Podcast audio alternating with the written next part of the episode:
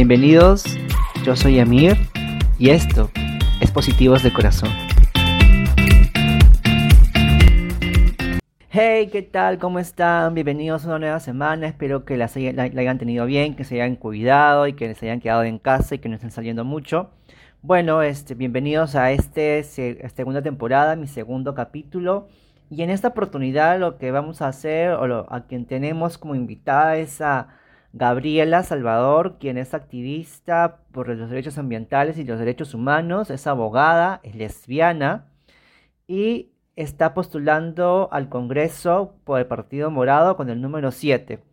Esta es nuestra segunda invitada de Conoce tu candidato, que es un espacio para conocer y visibilizar a los candidatos, candidatas y candidates LGTBIQ que nos van a presentar sus propuestas, porque como dije, creo que es importante no solo votar eh, a conciencia, sino también conocer las propuestas más allá de ser LGTBIQ. Creo que es importante también votar por las propuestas que tienen.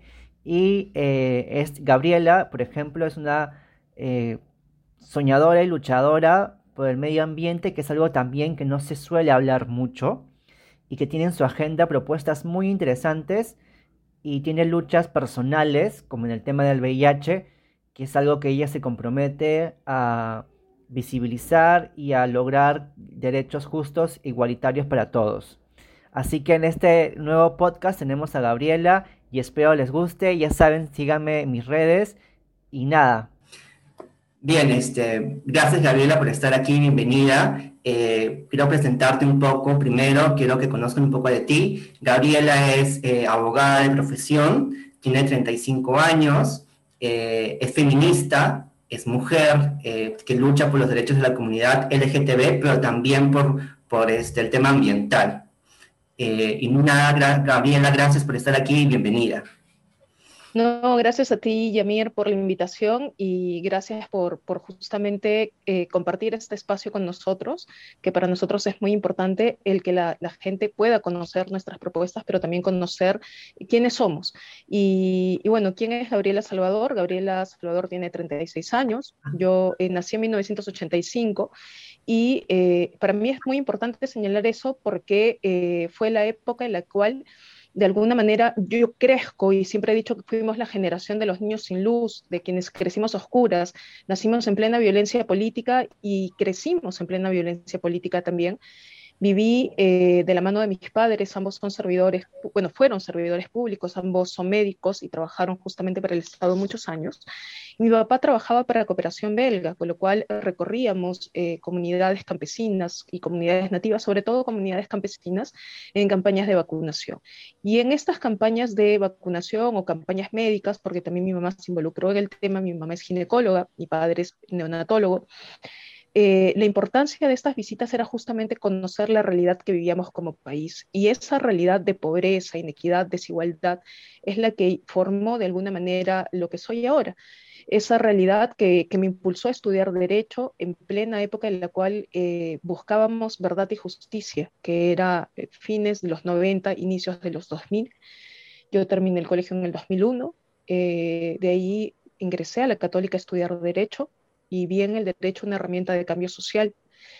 Eh, me especialicé en derecho ambiental después, viendo eh, temas de minería, hidrocarburos también y cualquier impacto eh, en el marco del cambio climático. He sido además, he trabajado en el OEF, he trabajado en MINAN, he trabajado en la Defensoría del Pueblo, he trabajado como asesora parlamentaria hasta octubre del año pasado por tres años y medio aproximadamente y me tocó ver lo más nefasto del Congreso anterior, que fue el obstruccionismo, y lo más nefasto del Congreso complementario, que fue el golpismo. Y es por eso que queremos renovar la política. Y renovar la política es devolverle la legitimidad de esa institución para eh, la ciudadanía. Sí, eh, sí, sí, me, me, me, encanta tu, me encanta tu historia porque es, eh, si bien es cierto, eh, algo que está escuchando en muchas entrevistas es esta cuota que debe haber, que debe existir en el Congreso de la política de la comunidad LGTB. Si bien es cierto, ya tenemos algunos candidatos, creo que aún no es suficiente y creo que hay varios partidos, actualmente tenemos, son tres partidos, si no me equivoco, que tienen candidatos abiertamente LGTBIQ+, lo cual me parece muy importante y, y me encanta porque no solamente se necesita eh, gente que de repente luche por los derechos de la comunidad, sino, por ejemplo, tú, simplemente el hecho de que seas eh, abiertamente lesbiana ya es un acto político. El, simplemente hecho de decirlo ya es un acto político, ¿no? Entonces, eh, y me encanta porque tú eres una abogada especialista en, en ambientalismo y eso es importante porque, porque hay muchas otras personas, mucha otra gente, que, jóvenes que de repente también sienten el, mismo afán por tu por el ambiente y que también son parte de la comunidad, porque recordemos que en la comunidad hay un, montón de variedad, no todos estamos ligados al activismo, no todos estamos ligados a la política exactamente, entonces este, que haya alguien como tú que representa, de repente no hace... Eh, no, haces, no has estado muy, mucho metido en el tema de la comunidad LGTB, pero sí sigue siendo activista por los derechos eh, ambientalistas y me parece eso, me parece válido y, me encanta eso, eso de ti. Lo que quería empezar preguntándote, Gabriela, era, ¿cómo fue para ti reconocerte como lesbiana en una sociedad, o sea, vivimos una sociedad machista y que de por sí el ser mujer ya es, es algo difícil. Y encima a esto agregarle el ser lesbiana en una sociedad como Perú. ¿Cómo fue para ti el, salir del closet eh, y el hacerte visible? No te escucho. Perdón, perdón, disculpa. Eh, yo siempre digo que, fui una privilegiada. Siempre eh, digo, lamentablemente, además, fui una privilegiada. Porque yo vengo de una familia en la cual el derecho humanismo es una corriente en la cual el progresismo es también una corriente fundamental que de alguna manera marca la relación con mis padres también. Y, eh, y, además porque vengo de una familia en la cual mi primo se reconoce como parte de la comunidad LGTBI eh, en los 90, a inicios de los 90. Entonces, esto hizo que hubiese la apertura del diálogo sobre estos temas en casa. Entonces, en el marco de esta apertura del diálogo, decirle a mi madre y a mi padre eh, mi orientación sexual fue más fácil de lo que para una persona de mi edad lo era. Y, eh, y, lo que sí, y porque hubo mucha apertura y acompañamiento por parte de mis padres, pero lo que, lo, lo, lo que sí eh, creo que es importante señalar es, eh, yo no me enfrenté a esta discriminación por parte de mis padres la discriminación la vivo fuera de casa. La vivo en una sociedad que termina atacándote, que termina estigmatizándote, que termina golpeándote por, por quién eres y por lo que sientes, o por cómo te vistes, o por eh, si pones una pierna al revés, si pones un, si, si caminas de una determinada manera. Una sociedad que termina estigmatizándote. Eh, yo fui víctima de discriminación, sí, creo que como muchos de nosotras y nosotros lo ha sido en espacios abiertos. Y esto no te pone en una posición distinta, te pone en una posición en la cual tienes que seguir luchando por el reconocimiento de derechos y te pone en una posición en la cual justamente esa lucha o esa, o, esa situación de discriminación tienes que revertirla eh, a fin de justamente lograr que no haya más personas como nosotros y nosotras que han pasado por esa historia de violencia o discriminación, sino más bien que eh, podamos tener generaciones futuras que puedan vivir plenamente sus derechos, que puedan, a las, las cuales y a los cuales se les reconozca plenamente sus derechos. Y quizás una anécdota que para mí, que, que, esto no se lo he dicho abiertamente tampoco a mi madre por un tema de no generar dolor en ella, pero eh, algo que, yo recuerdo claramente es una de las cosas que mi madre me dice cuando, cuando yo le, le, confieso, porque en ese momento era, el, era un confesar además, ¿no? estamos hablando de dos, 2000 más o menos. Y yo le, le, digo a mi madre eh, que soy lesbiana y mi, y mi madre lo que me, me señala es que no le duele eso, sino que le duele lo que yo vaya a pasar afuera. Y es por ese dolor del que van a pasar afuera, que quizás al inicio uno no lo entiende muy bien, y le dice, no, eso no va a pasar. No, sí pasa. Pasa y, pasa diario, pasa, nos pasan, a mí me ha pasado en todos los espacios laborales en los que he tenido, hasta que te ganas un espacio, y, te, lo digo, te ganas entre comillas, ¿no? porque te obligan también a ganarte ese espacio, a ganarte una voz propia, a ganarte un lugar propio, para que recién ahí empiecen a reconocerte como eres que somos una persona, no somos, eh, no somos distintos. Y, esto, ah, esto es, muy, eh, es algo que, tenemos que cambiar como sociedad. Pero si no podemos cambiarla como sociedad, desde el Estado tenemos que impulsar normas afirmativas a fin de que se reconozcan derechos para todas y todos. Y una de esas es justamente la ley de matrimonio, ley eh, de matrimonio civil igualitario que estamos proponiendo, en el cual no pedimos derechos especiales, sino los mismos derechos. Sí, sí, me, me acabas de, de, acabo de tener un flashback también con lo que me decías que le confesaste a tu mamá. A mí me pasó exactamente lo mismo, ¿no? Y es doloroso porque mi mamá no, no, no, no tenía miedo eh, de que yo sea gay porque ella ya lo sabía. o sea, las mamás no saben todo, pero lo que a ella le dolía era que yo no iba a poder recibir el mismo trato que los demás, que yo no iba a poder de repente sobresalir justamente por ser gay, que iba a recibir muchos insultos y eso me, me, hizo sentir como que mal, ¿no? Porque en realidad tiene razón, o sea, cuando sales al mundo, quieras o no, tú puedes ser feliz y puedes tener la fuerza, pero la realidad es otra. Y me pasó en un trabajo que tuve en un canal de televisión que trabajaba como practicante y tenía gente a mi cargo y esta gente era totalmente, eran mayores, todos eran mayores y yo tenía 22 años este, y, fue difícil porque te juzgan o creen que no mereces ese, ese puesto porque eres gay, ¿no? Porque eres muy afeminado, porque, porque te comportas diferente, porque no te comportas como un hombre debería de hacerlo. Y, y, tuve que ganarme, como tú dices, ese, eh, tuve que ganarme ese lugar, ¿no? Cuando no debería de ser así. Y, y pasa en el trabajo, este, por eso es que a veces un, poco es la falta de confianza en, en ese entonces este, yo no era tan visible. A mí, eh, mucho de mi carga emocional también fue el, tema de ser VIH positivo, ¿no? A mí me detectan el VIH, te comento un poco, cuando tenía 17 años. Entonces, y mi mamá se entera ese día de que eh, era VIH positivo, que me iban a operar el papiloma humano y que habían abusado sexualmente de mí. Todos, mi mamá se entera el mismo día. Y este, tuve un montón de problemas en reconocerme a mí mismo, y, y, recién hace poco que me empecé a empoderar y creo que es importante el empoderarnos para poder seguir adelante. Y ahora que mencionas el matrimonio igualitario, ya había conversado con Susel antes y yo, para serte sincero, de repente le pasa a muchos, no entendía mucho lo que era unión civil y matrimonio igualitario, hasta que hablé con Susel y me quedó clarísimo el tema del matrimonio igualitario, lo que ustedes como partido quieren hacer y lo que los otros partidos que apoyan la unión civil también quieren hacer, que es que siento que es discriminarnos, ¿no?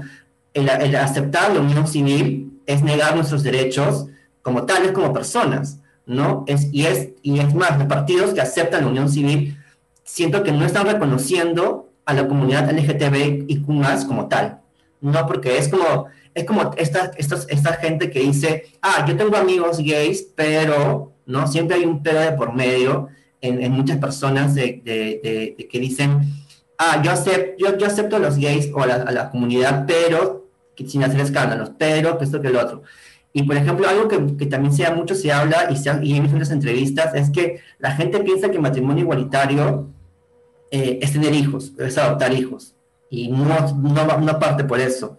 O también hay mucha gente que, que, ha, que ha negado el matrimonio igualitario porque dicen que el fin del matrimonio es los hijos. Y si ese fuera el caso, las personas, las mujeres estériles tampoco podrían acceder al matrimonio este, porque son estériles, porque no van a poder tener un hijo. Entonces, creo que las, las, eh, las vallas que ponen las personas que están en contra del matrimonio igualitario son, son absurdas. Entonces, me encanta que desde su partido morado, desde el partido morado, que es uno de los pocos que, tiene, que propone matrimonio igualitario, eh, me parece importante, pero mi pregunta ahora es, ¿cómo van a realizarlo? O sea, necesitan alianzas. Si bien es cierto, el Partido Morado sé que va a estar en el Congreso, necesitamos la gran mayoría de votos para poder lograr que el matrimonio igualitario se dé. ¿Cómo planean ustedes poder, eh, una vez estando, si llegasen al Congreso, lograr que, que el matrimonio igualitario sea una realidad? Sí, mira, Yamir, muchísimas gracias además por, por, por el haber contado parte de, de, tu experiencia también. Eh, de hecho, yo tengo, mm, te, mencioné hace un momento a un primo que, que, es uno de mis primos más queridos, además. eh, que, es el último sobrino de mi mamá además, y, eso quizás generó más afinidad de parte de ella hacia él también, ¿no? porque era el menor de los sobrinos, en fin. Y, que te mencioné que él abre el debate en, en casa.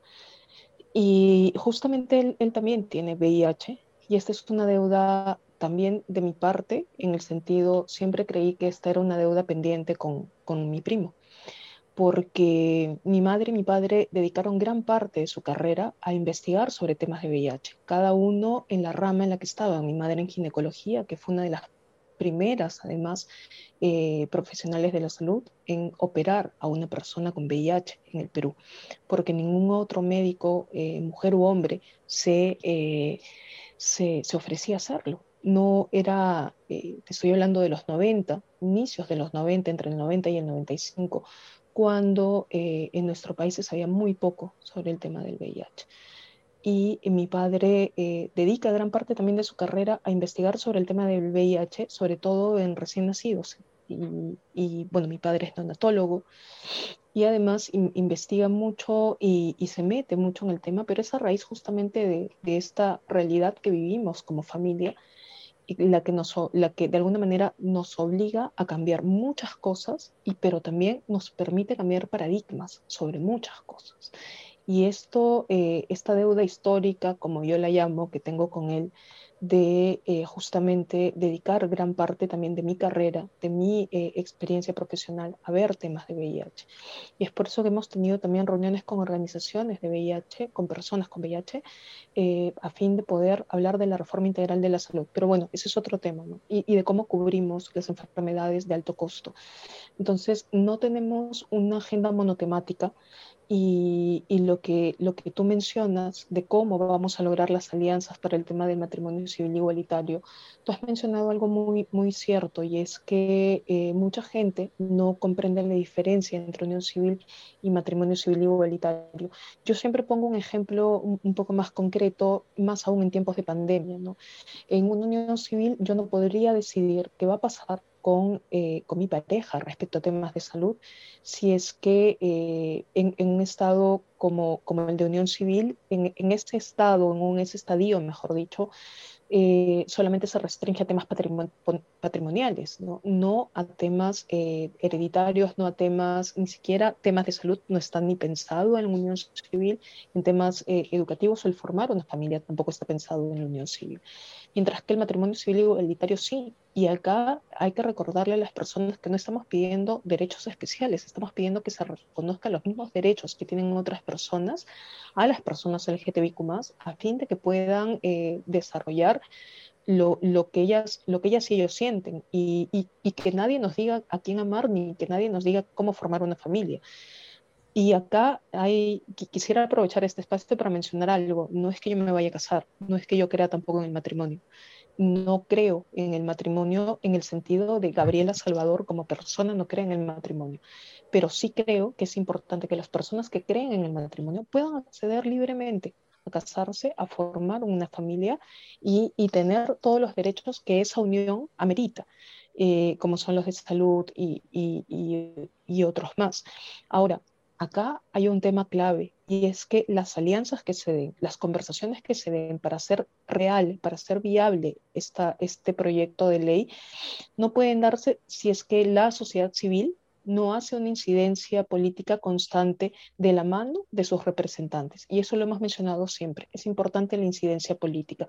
¿Cómo logramos sacar una ley marco sobre cambio climático en un país conservador y en un Congreso además en el que el Fujimorismo no estaba de acuerdo con sacar una norma así? A través de la incidencia, a través del trabajo continuo como hormigas de eh, la sociedad civil con nosotros que estábamos de asesores, o nosotras de asesoras, y, eh, y, también eh, en el día a día con los congresistas miembros de la comisión a quienes íbamos y, con quienes conversábamos con ellos con ellas o con sus asesores o asesoras, a fin de poder tener consensos. Y esta experiencia ya vivida en temas como, por ejemplo, la ley marco sobre cambio climático, la ley de reducción de plásticos, y tú me dirás, sí, pero no son normas tan controversiales, y yo ahí te diré, eh, hay, hay todo un estigma alrededor también del tema ambiental, que el tema ambiental, al no ser productivo, choca con los sectores productivos. Entonces, eh, hay, hay una, de, alguna manera se intenta opacar el, el tema ambiental. Y, eh, y, pasa lo mismo con el tema de la comunidad LGTBIQ, en el cual los derechos de las personas no son reconocidos. Y acá es importante mencionar que tenemos que cumplir con ese rol de garantes de derechos. Y en el marco de ese rol es que vamos a no solamente las normas, sino también fiscalizar eh, que no se cometa ningún abuso más contra la comunidad LGTBIQ+. Y esto lo podemos, lo podemos lograr, sí, lo podemos lograr. ¿Cómo? De, de la mano de la sociedad civil y siendo constantes, no parando ni un solo día ni bajando la guardia en el propio Congreso y hablando con todo aquel con el que se pueda para explicarle de manera detallada qué implica en tiempos más aún como los que estamos viviendo, que implica que dos personas puedan unirse y que esas personas tengan los mismos derechos que tiene cualquier otra. Sí, sí, me, eh, me, me, gusta el, el, hecho de que hayas comparado eh, lo difícil que es, lo complicado que es hacer las leyes ambientales, porque sé que, sé que de por sí hacer cualquier ley que se, que se haga eh, es, es complicado. Eh, y bueno, y hablando de los derechos de la comunidad, imagino que debe ser igual de complicado porque vivimos en una sociedad machista y patriarcal desde siempre. Este, quería simplemente agregar algo que tenga que ver ambiental, porque de hecho sí es algo que me agrada a mí. Yo estudié arquitectura de interiores, estudio arquitectura actualmente, y el tema de la sostenibilidad y los espacios verdes es algo que siempre me ha gustado. Pero quisiera saber eh, ¿por, qué, por, qué ¿por qué el medio ambiente? ¿Por qué es importante para ti tener políticas eh, para el medio ambiente? Oh. A ver, sí, gracias, mm, gracias por la pregunta que de hecho hasta ahora nunca me la habían hecho en todo lo que va de la campaña. ¿Y eh, ¿por, qué, por, qué, por, qué, ambiental? Y ahí es, justamente tú mencionas la recuperación de, de espacios y yo también mencionaría ciudades sostenibles. Somos uno de los países más vulnerables ante el cambio climático. El Perú es uno de los países más vulnerables. Y ahí eh, es importante señalar las externalidades incluso, ¿no? Porque estamos en un momento de pandemia en el cual hablamos de reactivación económica, pero no hablamos de las externalidades negativas, como por ejemplo el que, el que nos va a costar mucho más eh, en tiempos, aún, en tiempos más, aún de crisis económica, de crisis sanitaria, de empleabilidad, nos va a costar mucho más seguir eh, con, la, con la matriz productiva que tenemos, a diferencia de cambiar esta matriz productiva para eh, empleabilidad que sea menos contaminante o que deje o que no deje huella ecológica, como por ejemplo en los empleos verdes.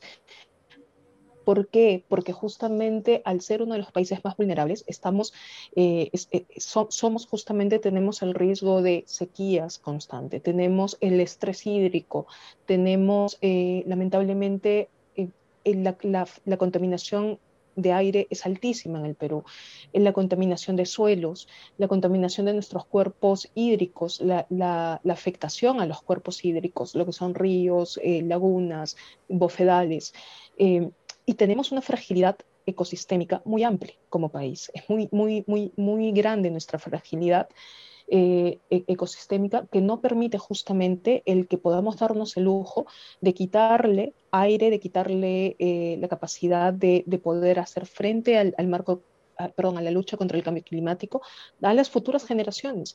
Y es importante aquí mencionar que el tema ambiental tiene un enfoque intergeneracional que, eh, que, permite justamente el proteger recursos naturales para esas generaciones que vienen. Y esas generaciones venideras son las que mm, requieren de acciones concretas hoy, no mañana, sino hoy que, nos permitan a nosotros asegurar un espacio para ellos y ellas, para todos los, para, las generaciones que vienen. Quizás nosotros no vamos a ver los cambios eh, en, macro, pero sí podemos hacer pequeños cambios a fin de lograr que en algún, ni siquiera en, que en algún momento, sino que en estos cinco años podamos tener una mayor seguridad de que estamos haciendo lucha contra el cambio climático, haciendo frente al cambio climático y, eh, y sobre todo asegurar espacios para las generaciones que vienen. Y aquí mencionar algo más, ¿no? Y el tema de la salud ambiental, que es tan importante y de la cual no se habla. Tenemos niños con plomo en la sangre, tenemos eh, niños eh, no solamente en, en, Pasco, sino también en La Oroya, en, en la, la Oroya antigua. Eh, en, en, muchos, el, en muchas localidades en las cuales hay cerca, cercanos una minera, está, está cerca una minera o una, o una, una suerte de, de, de, industria en la cual nuestros niños terminan con metales pesados en sangre. Lo hemos visto en Ventanilla también con eh, eh, afectación por material particulado. Y, todo este tema que tiene que ver con salud ambiental te, te, termina generando incluso como Estado, si lo quieres ver desde el lado netamente económico y no humanitario, que me parece terrible de por sí, pero bueno, eh, si se quiere ver esto como, como un tema netamente económico también, también hay una implicancia muy fuerte. O sea, mis amigos y amigas economistas, a la, a la que todo le ponen números, les digo que esto también tiene un impacto muy fuerte. Y ese impacto justamente es el gasto que nosotros tenemos como país. Y, apostamos nosotros dentro de las propuestas que estamos llevando justamente por la ley de ciudades sostenibles, por la ley de ordenamiento territorial y por un enfoque ambiental en la, minería. Recordemos que nuestra ley minera data del 92, cuando no había ni siquiera ley general del ambiente, solamente código ambiental. No tenemos una ley de ordenamiento territorial que nos diga dónde debe de ir cada actividad y eh, no tenemos tampoco una ley de ciudades sostenibles que nos permita la recuperación de espacios que tú mencionabas al, al, al inicio de la pregunta. ¿no? Todo este conjunto de normas de la mano con una fiscalización de vida desde el Congreso va a ser viable el que podamos tener una, un, espacios mucho, más, mucho menos contaminados o en la remediación y limpieza de algunos espacios, pero siempre con miras a las generaciones futuras y nos va a permitir como país hacer frente al cambio climático. Sí, eh, me, me, agrada mucho escuchar tus respuestas porque, porque es algo de lo que nunca, casi no se habla, ¿no? Y es más, lo que yo quisiera saber es, ¿por qué crees que, que en la política no hayan leyes o, no se quiera eh, hablar de esto, del, del, medio ambiente, lo ambiental? Bueno, yo personalmente pienso, creo que es porque, como lo acabas de decir, este, no, nosotros, como en esta generación, de repente no la vamos a vivir de repente no vamos a ver las mejoras. Eh, y creo que más o menos de repente piensa la gente igual, ¿no? O sea, ¿para qué hacer leyes que, que, actualmente no van a producir nada, ¿no? O sea, ¿para qué implementar nuevas leyes, nuevas propuestas si actualmente no van a hacer nada? Pero lo que no están viendo es que es una realidad, es algo que va a pasar, el cambio climático es algo que está ocurriendo y, y que lo estamos viendo, las heladas, los, los niños que mencionas, de las mineras que tienen plomo en los pulmones. Entonces, ¿cómo combatir eso? Entonces, me, me, me emociona saber que hay solamente hay candidatos que pertenecen a la comunidad, que tienen propuestas, no solamente por los derechos de la comunidad LGTB, sino también en su agenda tienen propuestas diversas para otros temas importantes, como acabas de mencionar también el tema de la salud, la salud integral.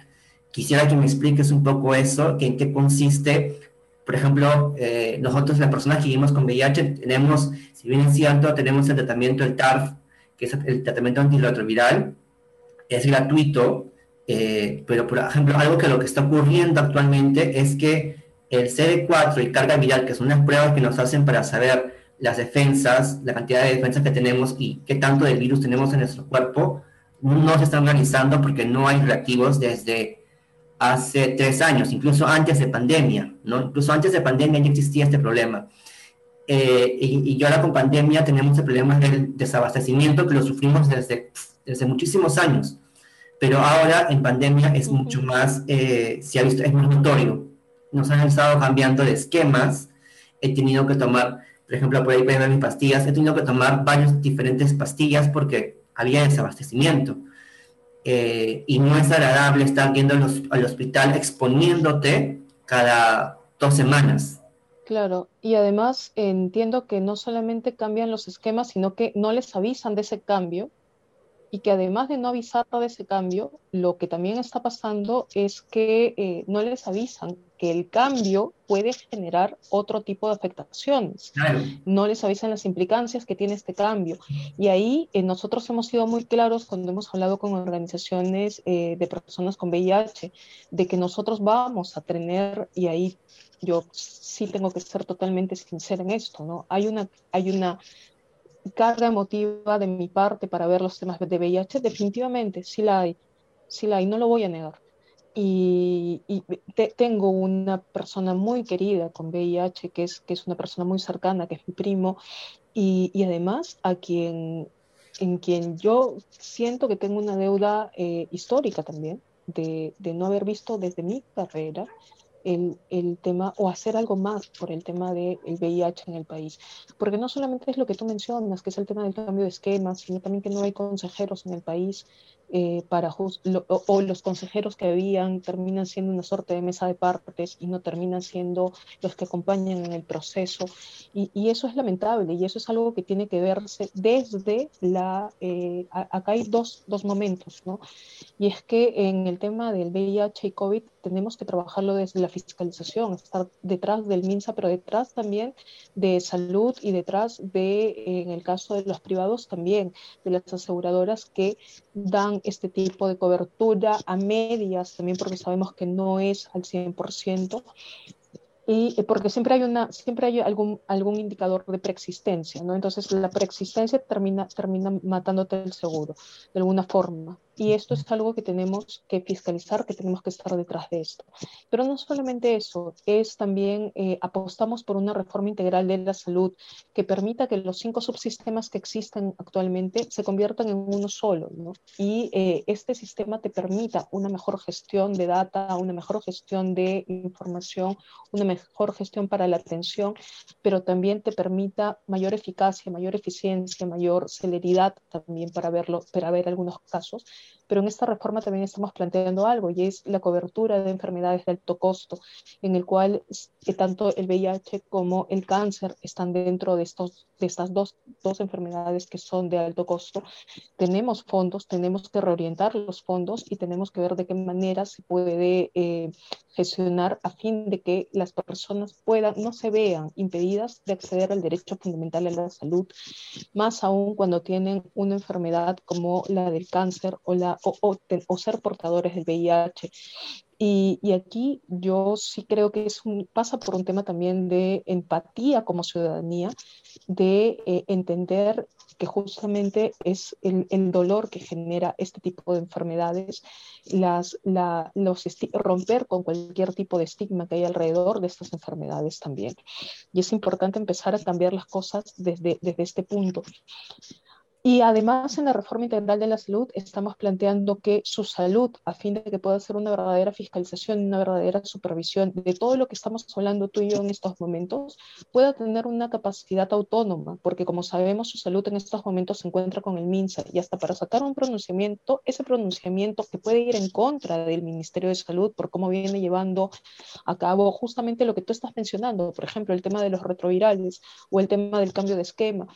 Eh, su salud no puede hacerlo, porque ese comunicado pasaría primero por el propio ministerio, entonces eh, es, inviable y eh, necesita estar fuera de una entidad a la cual él mismo va a supervisar o un sector que él mismo va a supervisar, que la propia superintendencia va a supervisar.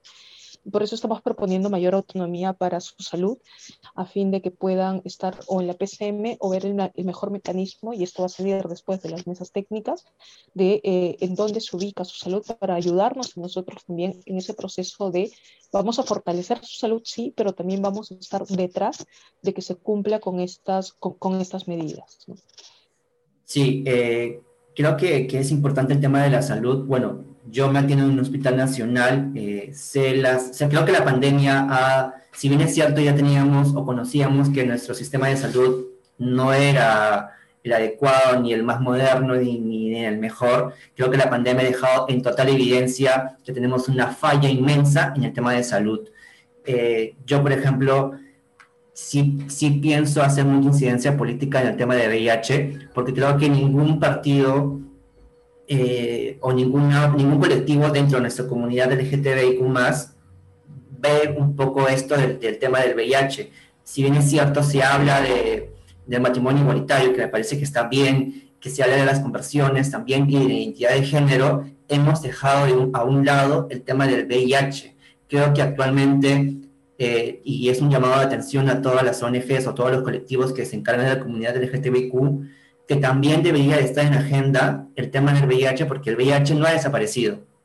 El VIH sigue y queramos o no reconocerlo, también es la mayor población que vive con VIH, pertenece a la comunidad gay y a la comunidad trans, ¿no? Específicamente. Son las personas, somos los grupos más vulnerables eh, en esta condición del VIH y me parece importantísimo que, que, que tengamos un mejor trato porque en los hospitales nacionales el, el, el, TAF como tratamiento se ha ido debilitando, porque el TAF consta de un tratamiento de, consejería, como, como mencionas, consta de tus, de tus citas médicas, de tus exámenes de CD4, carga viral y de tu tratamiento que debe ser gratuito de tus pastillas. Todo esto es, es, lo hace el TAF, ¿no? Pero, por ejemplo, en, el tema de consejería que tú dices, que tú mencionas, eh, tenemos que ir cada tres meses a, a, a consejería, pero ¿Qué pasa con consejería, por ejemplo? Que vamos y está una persona. Después de tres meses regresas y está otra persona. Entonces, ¿cómo puedes generar, ¿cómo puedes generar esa empatía o ese match con, con tu consejero, con tu psicólogo, si tienes que volver a... Sí, alta rotación. Exacto. Entonces, siento que hay muchas fallas en el tema del TAF y también emocional, porque creo que lo que más duele de tener VIH no es tanto en sí el VIH, sino es la, la, la discriminación. El, la estigmatización. Y eso es lo que más duele. Ya, este, antes habían estos GAM, que son grupos de apoyo mutuo, donde la gente iba una vez a la semana a unirse, pero ya desaparecieron, por ejemplo, ¿no? Ya no existen los GAM. Entonces, se ha, se ha, y los espacios que hay, se habla de, temas médicos, pero ya hemos perdido el tema emocional y hemos visto, en pandemia también nos hemos dado cuenta, el estar encerrados en confinamiento, que el tema emocional y psicológico es muy importante. Entonces... Sí, claro, nadie habla de eso también, ¿no? Nadie habla del tema de salud mental en épocas del COVID.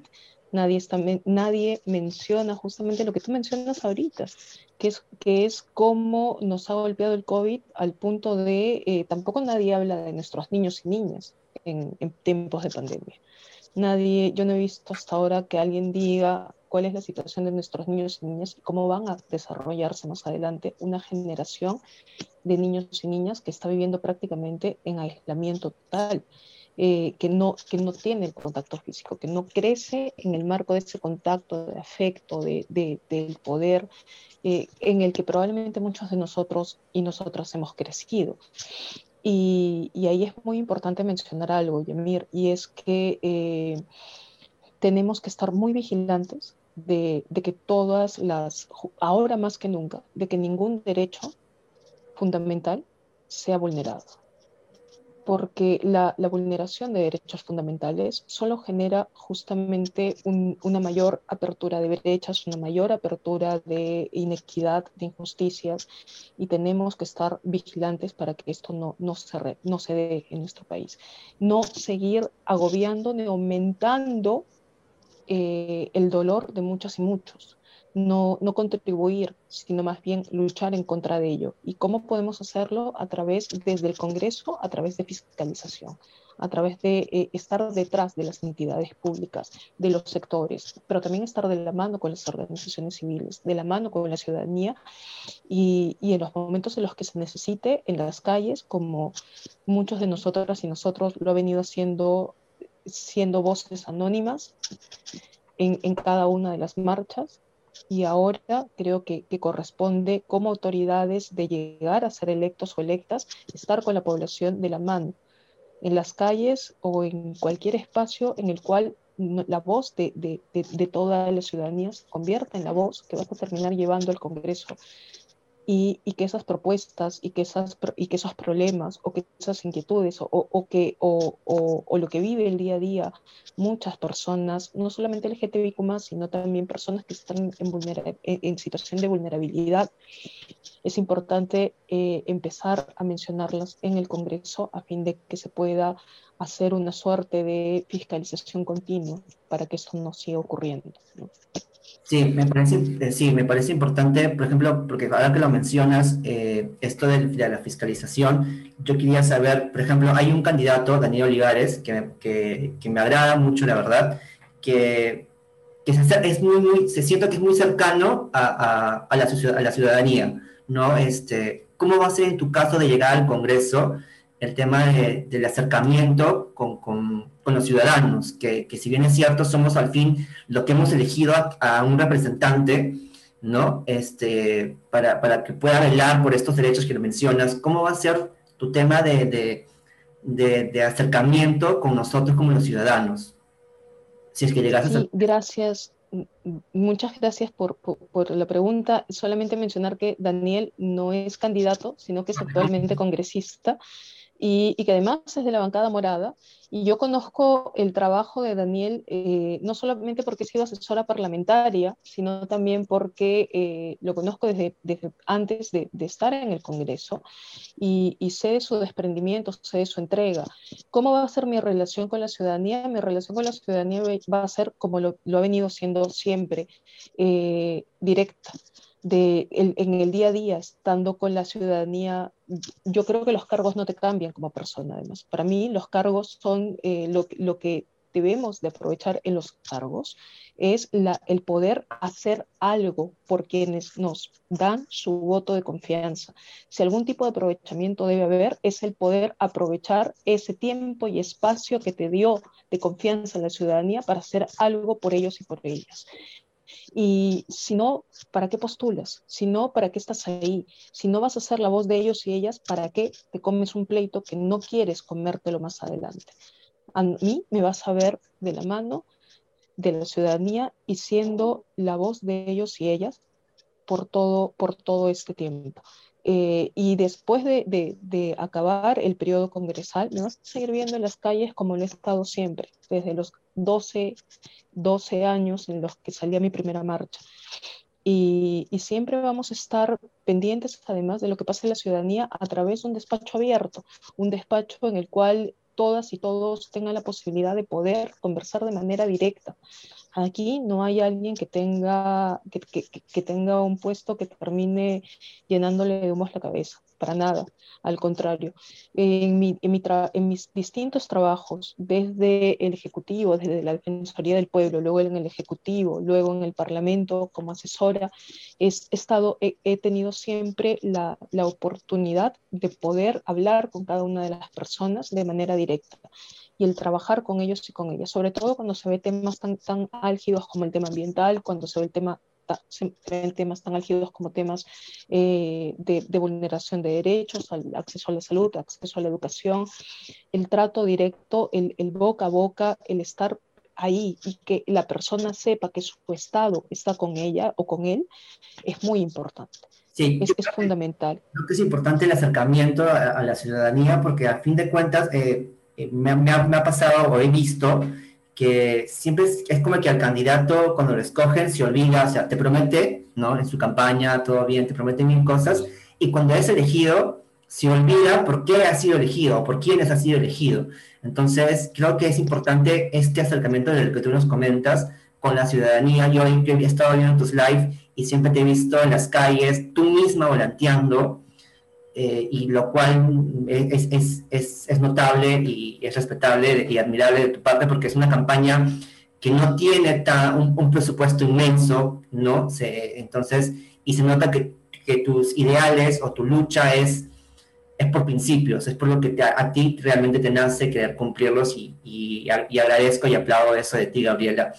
Eh, siempre te he visto también eh, con tu pañuelo verde, ¿no? Del ah, sí eh, el tema del, del pro aborto.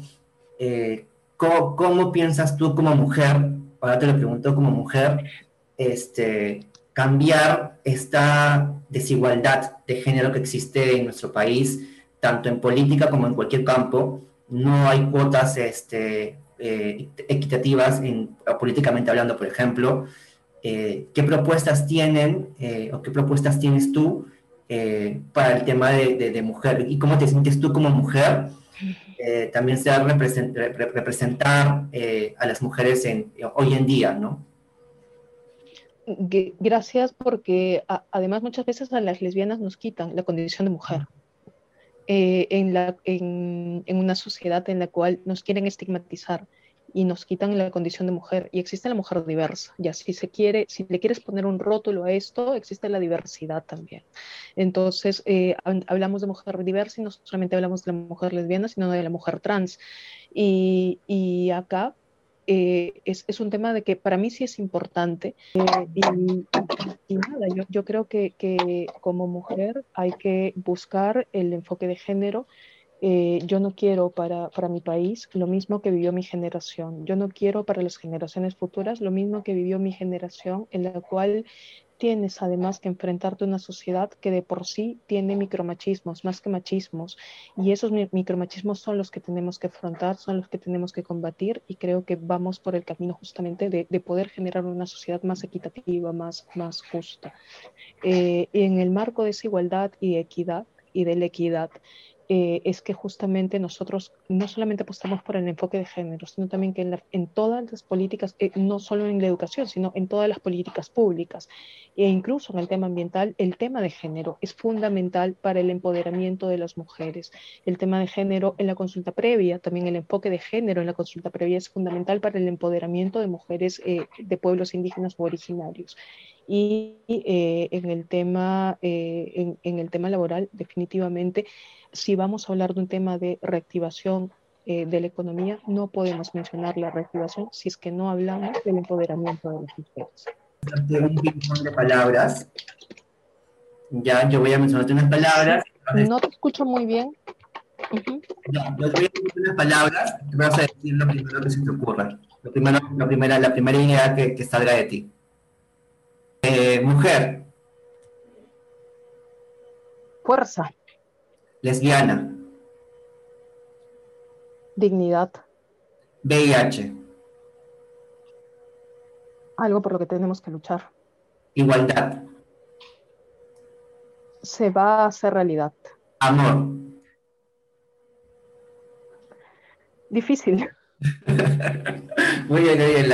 Y ahora sí, la última pregunta para cerrar la entrevista es, ¿cómo ves, a, cómo ves tú la evolución de Gabriela desde que se hizo, desde que decidió tomar fuerza y valentía para decir a sus padres que era lesbiana, hasta esta Gabriela que vemos hoy en día, una Gabriela empoderada, eh, con, una fuerza increíble y que es candidata al Congreso y que, y que quiere luchar por, las, por la comunidad LGTBQ y por lo que a ella le parece justo. ¿Cómo ves tú esta evolución?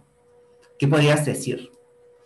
yo creo que hay muchas personas que, influye, que han influenciado en esta evolución, ¿no? desde, desde Gabriela, la que tuvo un sueño de niña de cambiar las cosas, que fue cuando visitó la primera comunidad campesina y vio la realidad de su país, o de esa Gabriela que tenía seis años cuando estuvo en, en Manchay y, y, al lado de sus padres y veía inequidad y, y, pobreza, hasta esa Gabriela que está hoy frente a ti y te dice, eh, hay la, está el sueño de no, no llegar a ser congresista, sino el sueño de cambiar las cosas, de que otro mundo fuese posible.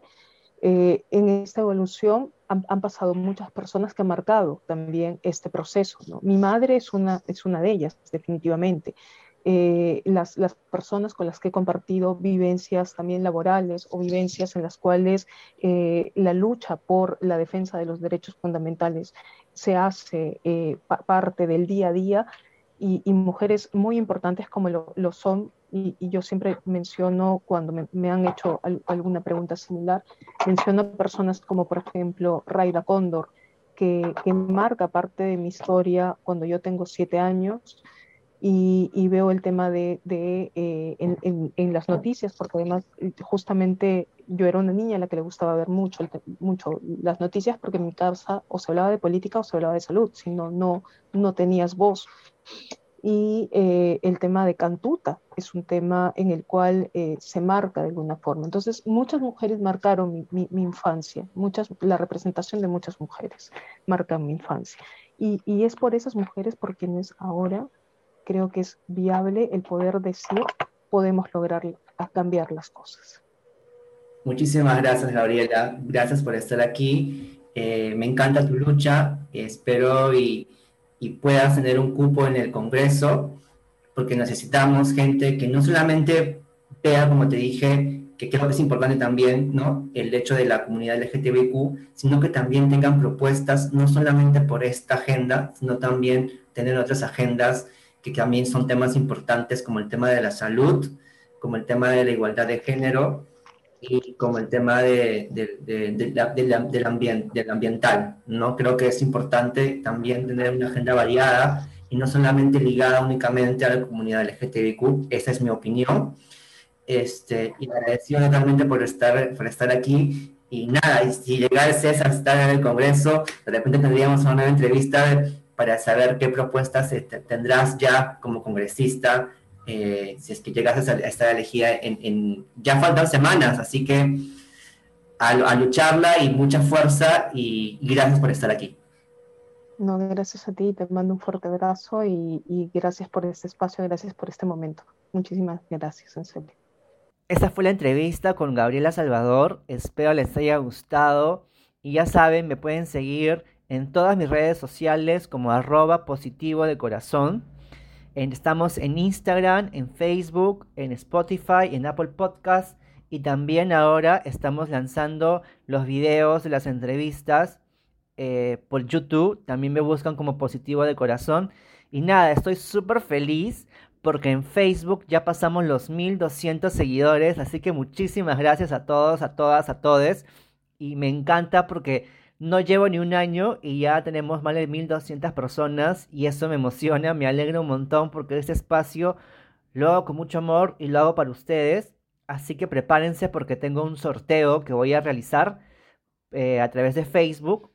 Y, nada, luego ya les estaré pasando e indicando este, cómo pueden participar del sorteo. Y también quiero aprovechar para decirles que estén atentos, atentas y atentes, porque esta semana, el 31 de marzo, es mi cumpleaños y no solamente es mi cumpleaños, sino que también es mi aniversario y cumplo ocho años de relación con mi pareja. Así que vamos a tener un, en vivo muy especial por Instagram. Así que ojalá y puedan acompañarme. No se olviden de escribirme si tienen algún tema, alguna duda. Escríbanme por donde sea, por Instagram, por Facebook, déjame un mensaje o me puedes enviar un mensaje a arroba, perdón, me puedes mandar un mensaje a positivos de corazón arroba gmail.com que yo encantado y gustoso de responderte lo que tú necesites y en lo que pueda ayudarte, estaré siempre ahí. Recuerda que no estás solo. Nos vemos la próxima semana con la última entrevista y un nuevo podcast. Bye.